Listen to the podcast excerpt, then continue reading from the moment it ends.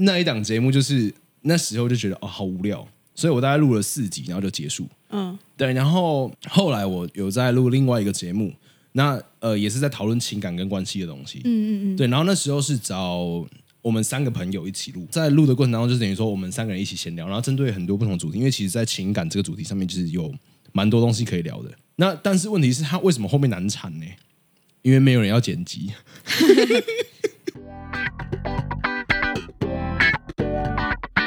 你现在收听的是 Q B 的下班闲聊。哎，你下班了吧？聊一下啊。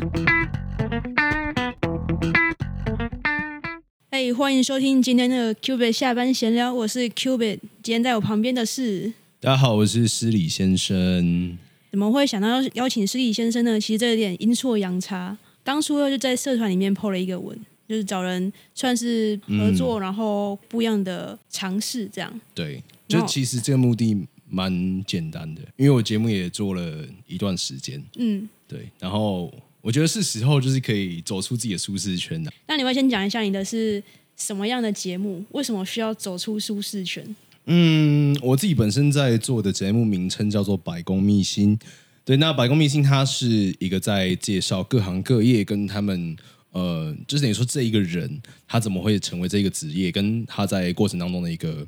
成长背景跟心路历程吧。嗯嗯，就比较像是一个个人制的一个节目。对，那他每一集就是会我会访不同的职业，然后当然也会遇到不同的人。那我就觉得说，哎，其实蛮有趣的。那为什么需要踏出舒适圈？我觉得我想赚钱啊，不是行行 行，希望啦，但是我相信很多 podcast 应该都一样，就是赚钱是一件非常困难的事情。有个小小的疑问，你刚刚最开始说你是失礼先生，到底为什么？要为什么要取要取这么失礼的名字？嗯，其实这个名字说来话长，对，那其实我一开始呃，其实我在那个我的签追的影片里面有讲，不过那时候我是在玩直播，嗯对，然后那时候直播呃的过程当中，然后就是要想帮自己想个艺名，然后又想一个就是要 gay 吧一点对，然后就什么什么先生听起来要蛮 gay 白的，前面就想说，那我要平衡一下那个 gay 白程度，对，所以说你要有点文青的感觉是吗？呃，对，有点文青，然后又有一点搞怪的那一种感觉。可是其实为什么会叫失礼？因为其实我是个很喜欢开玩笑的人。对，那我觉得开玩笑是可以很快的去拉近人跟人之间的距离。是，对，所以说呃，我觉得开玩笑这件事情就很好玩。但是如果说呃，开玩笑超出了那个分际或者那个界限的时候，嗯嗯就又会让别人觉得被冒犯到或不舒服。对，那怎么样就是可以，我又可以开玩笑，然后可以拉近距离，又可以不要冒犯到别人。所以其实施礼先生这个名字，他呃原本他是有搭配一句座右铭的，就是恰到好处的施礼是我毕生的追求。那你有没有就是在访谈？因为你访谈很多不同的职业嘛，嗯有没有什么职业是你特别印象深刻，或者是说你觉得听完特别想尝试，或谢谢再联络，不要找我那种？我先回答第一 part，就是呃，真的有尝试，因为我那时候有访问了调酒师，对，那那时候因为主要那个调酒师也是在酒吧认识的，嗯，对，然后那时候就想说，诶，那感觉蛮有趣的，而且就是在酒吧里面就是可以认识很多美眉啊，OK，对，然后所以说就想说，哎，如果有机会的话，我觉得一定要尝试一下，就是调酒师这个工作到底在做什么。嗯，对，那后来就是因为呃，因为他们就是也跟老板有熟，对，然后后来就是在呃，他们有有时候就是会缺人的时候，然后去帮忙这样，然后就去两天到三天左右，对，然后进去，当然上手也就是他是让我做简单的工作，所以比较好上手，但是真的蛮忙的。那时候忙到是，其实会有美眉来跟我搭话，然后她就说：“哇，你好适合做酒，这是 bartender 这个职业哦。”然后称赞吗？嗯，可能是吧，maybe 这可能一部分啦。但是他他就来这搭讪完，但是我心里面想说，干不要这个超忙，时薪都超低，我才不要做嘞。有没有想过说，你可能连续做个一个月，上手之后游刃有余，是不是就可以了？你就差二十七天左右。OK，等我失业的时候吧，那你这就是失业先生，就已经不是失礼先生了。这太 diss 了吧？你不可以不要拿我的名字来 diss 我。It's OK, It's OK。我觉得之前什么失失礼先生啦、失恋先生啊，然后手机不接就变失联先生啊，我哇还是觉得失硬要挑礼好了。对，那我硬挑一个的话，我觉得恋恋爱可以再谈，但是工作赚钱不容易。所以失恋先生比失失业先生好一点。对对对，失恋先生比失业先生好一点。你不觉得如果你改叫什么失恋先生，你就可以开另外一档节目，就是什么真爱诊疗室之类的？就是那个，其实我访过张兆志，你知道吗？我知道啊，我看到。对，所以你是因为就是看到那几岁才问我这个问题啊？没有，没有是刚好刚好那个 flow 来的。好，说实话，就是其实我之前做过蛮多档节目的，嗯对，因为我之前这是这已经是我第三个 podcast，嗯对，但是我前面两个 podcast 其实都只有做一诶四五集，嗯对，大概是这个数字，然后做不久，为什么呢？第一个节目是我是做那个朗读欲，欲是欲望的欲，嗯。对，然后那一个节目呢，其实就是我专门在就是念呃情欲小说。其实那时候的成绩还算不错，那但是就是呃节目的过程中，就是我一个人，然后这边念那个文章，对，然后当然它不是全然就是否呃刺激啦，或者是感官的那种刺激，就是、因为有人讲说我的声音很好听，然后、所以我就去录，然后录完之后就觉得有一种我是一个物品，然后被使用的那种感觉。然后而且我收不到 feedback，就是我在录的过程当中，就是我自己一个人哦，然后就就自己在念那个书，然后自嗨。嗨完之后，因为你知道 podcast 其实能够收到听众的反馈其实很少，所以说那个过程当中就会变成说啊，我一直念一直念，然后成绩也一直上去，但是问题是就没有没有任何人有给我啊，是不是有一种就是大家把你当成有声书而已？。对，就是 I'm just a tool。那你有没有想过一边念，然后一边跟另外一个人讨论这个情欲小说的内容？你说一边念那念到一个段落之后，就是就大家一起念啊，然后一起念，然后说，哎、你看这个这个形容这样子是可以的吗？这听起来好猎奇哦，这非常出戏哦。但我觉得，但我觉得听起来很好笑啊，就是既有那个感觉，然后 谈论起来又会觉得蛮好笑的。如果我有回去继续再呃做这个节目的话，嗯我会考虑这样做，好像也是一个不错的方法、啊。而且你可以及时就有 feedback，另外一个人的 feedback。OK，fuck、it，I don't want to know，谁要跟谁要跟我一起在那边录情欲小说的莫名哎、其妙。不好说，不好说。那一档节目就是那时候就觉得哦好无聊，所以我大概录了四集，然后就结束。嗯对，然后后来我有在录另外一个节目，那呃也是在讨论情感跟关系的东西。嗯嗯嗯，对，然后那时候是找我们三个朋友一起录，就等于说我们三个主持，两个男生一个女生。嗯然后在录的过程当中，就等于说我们三个人一起闲聊，然后针对很多不同主题，因为其实，在情感这个主题上面，就是有蛮多东西可以聊的。对，对，那但是问题是，他为什么后面难产呢？因为没有人要剪辑。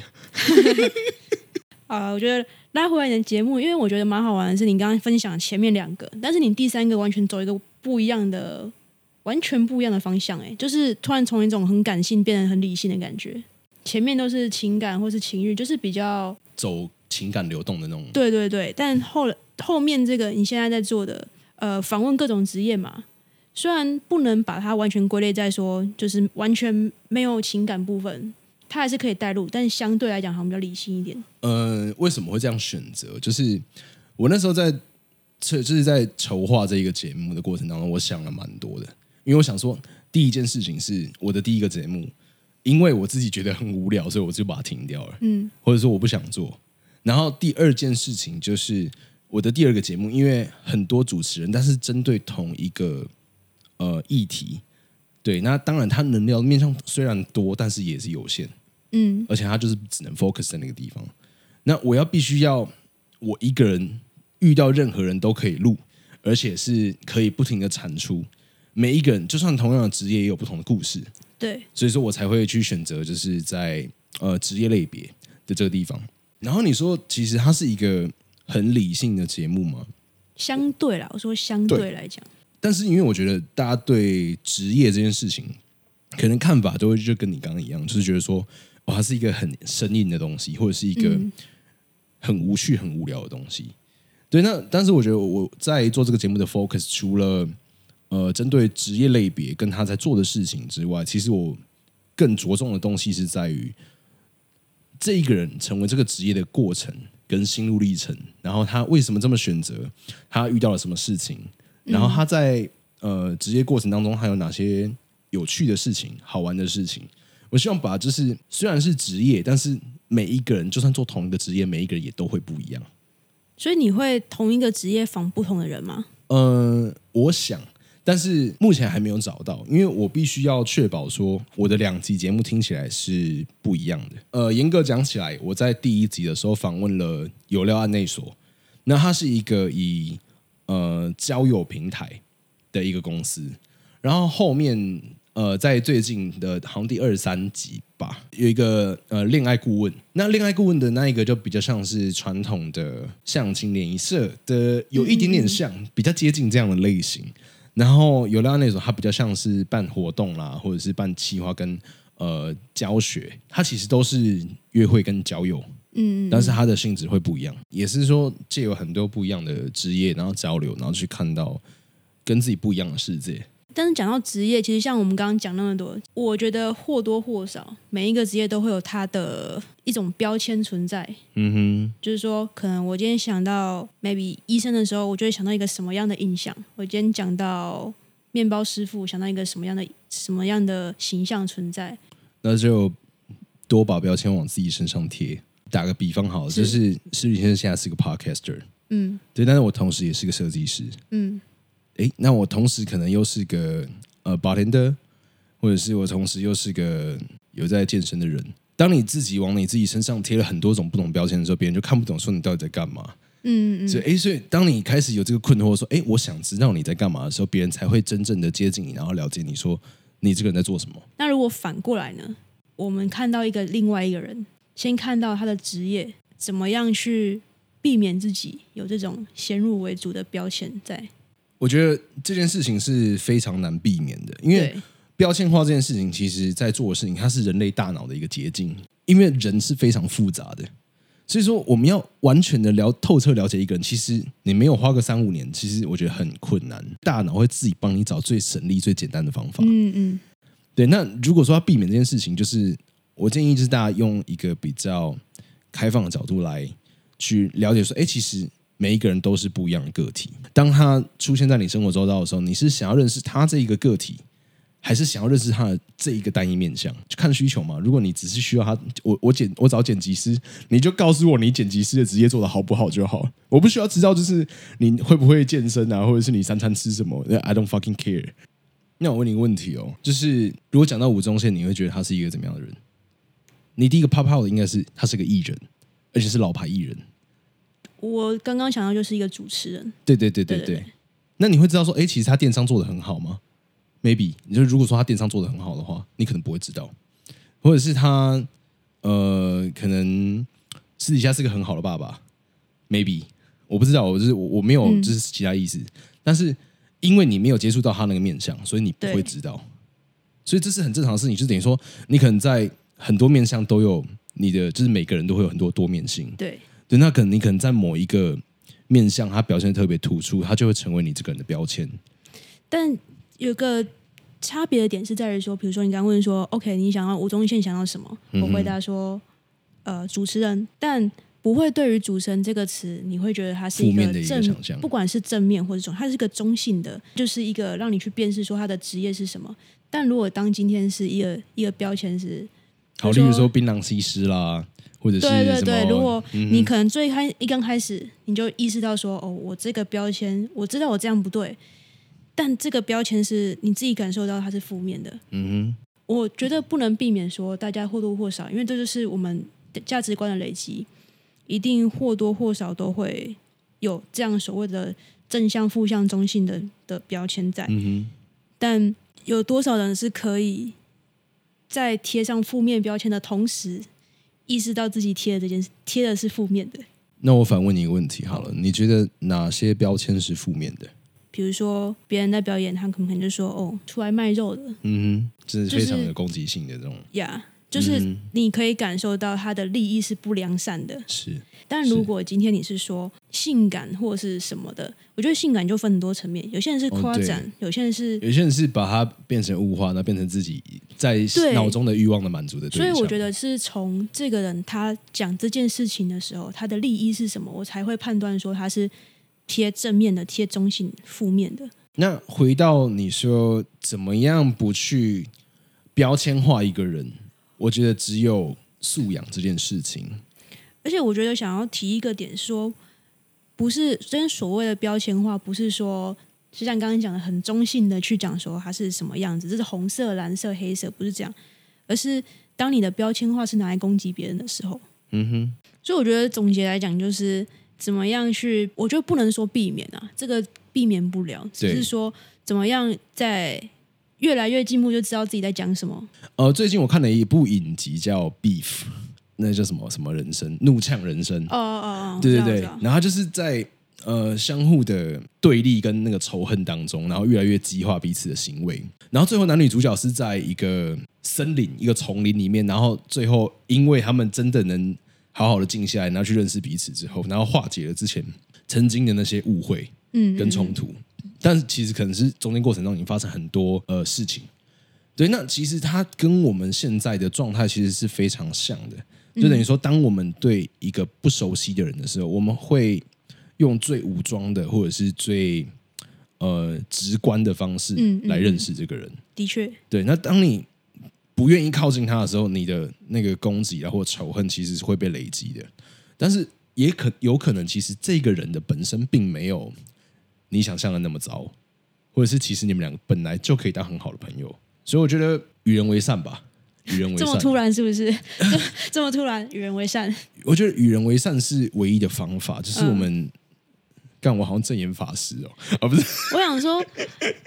我讲说与人为善的原因是，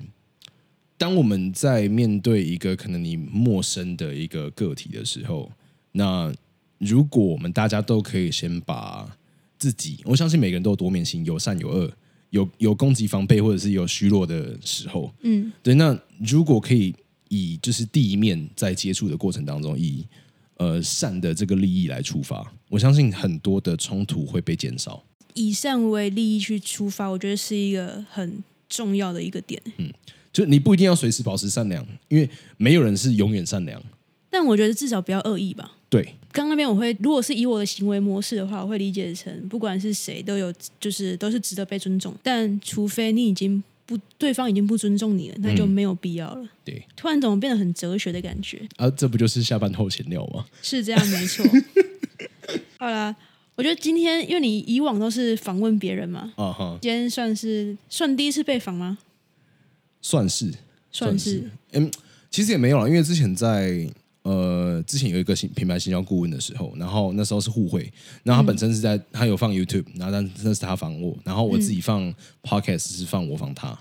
嗯，对对对，所以说应该算是严格讲起来的第二第二次对，但是因为他也不是 podcast，所以以 podcast 来讲是第一次。那你有没有想过，就是你有没有曾经有过那种画面，就是 OK，如果我今天变得很有名或者怎么样，就是我受访了什么样的面相或者什么样的提问，你是特别希望自己那一面被看到或者被被访问到的，可以让自己侃侃而谈的某一个部分。我觉得没有，就是我比较意识流，就是我觉得现场什么东西可以发挥就发挥，那不能发挥就也没关系，我觉得随机吧，因为我喜欢就像今天我们节目里面这样比较，我们有就是针对某个事情来探讨，对，然后或者是你的想法我的想法，如果就是能够再激荡出更多的火花，我觉得是有趣的。我们最后一个小小的环节，你刚刚不是最想要让大家知道你的白宫秘辛吗 Yeah, sure。？It's your time，这个大超是怎么回事？不是啊，你要让我准备一下嘛。这个大超搞不好还是云端吧？是云端 没有没有，其实我要做的事情只是点开我的节目的资讯栏，哦然后看一下，就是我那时候到底写了什么。哎，等一下啦，你到底在哪里啊？你要一个环节让大家记住你的节目，一个环节让大家记住我的节目哦。你讲完我就收尾，OK，干净利落。那刚刚这边记得剪掉。我考虑 OK，那 大家好，我是世宇先生啊。我的节目是百公秘辛，百公存在于日常发生，而秘辛来自于未为人知。而百公秘辛就是负责记录这些未为人知的日常，来让更多人发现、听见或者看见。OK，我是世宇先生，今天很开心来到就是 B 的节目，感谢你邀请。你的工商是不是太太演演僵硬了吗讲稿？这是演讲稿吧？太僵硬了吗？那我重新来一这什次好了。么得奖感言吗？那那我重新用比较自意识流音，说好的意识流，好的，大家好，我是史礼先生。大家如果喜欢我的声音的话，记得来听我的节目。你不要害我掉粉。哎，不会，我跟你讲，其实我的那个情欲节目的那个就是成绩还不错。好啦，也是希望大家也是可以听听不一样的节目。然后，如果你真的对刚刚的声音完全被吸引到，它就是你的菜，也欢迎我把那个链接放在资讯栏，可以去点一下。感谢 Q B，不管你对这个节目或是这集有什么想法，也欢迎就是到 IG 有更多的互动这样子。如果你有特别希望说讲什么样的主题，也可以欢迎投稿或投稿你的故事，开心的、不开心的。如果你不介意的话，我可以拿出来大家聊一聊。隔你说空拿拿在现实中态，然后给大家聊吗？不会在节目上面聊，我会匿名匿名处理，匿名处理，然后大家拿出来聊一聊这样子。其实我觉得大家在听节目的过程当中，能够呃喜欢这个主持人，而且找到他，然后给他反馈，我觉得是一个非常重要的支持我们继续做的动力。Cool，那大家就是锁定 Q B 的节目，可以看到不一样的 Q B。Yeah，Thank you。然后我们就下一集继续再见，大家拜拜。大家拜拜。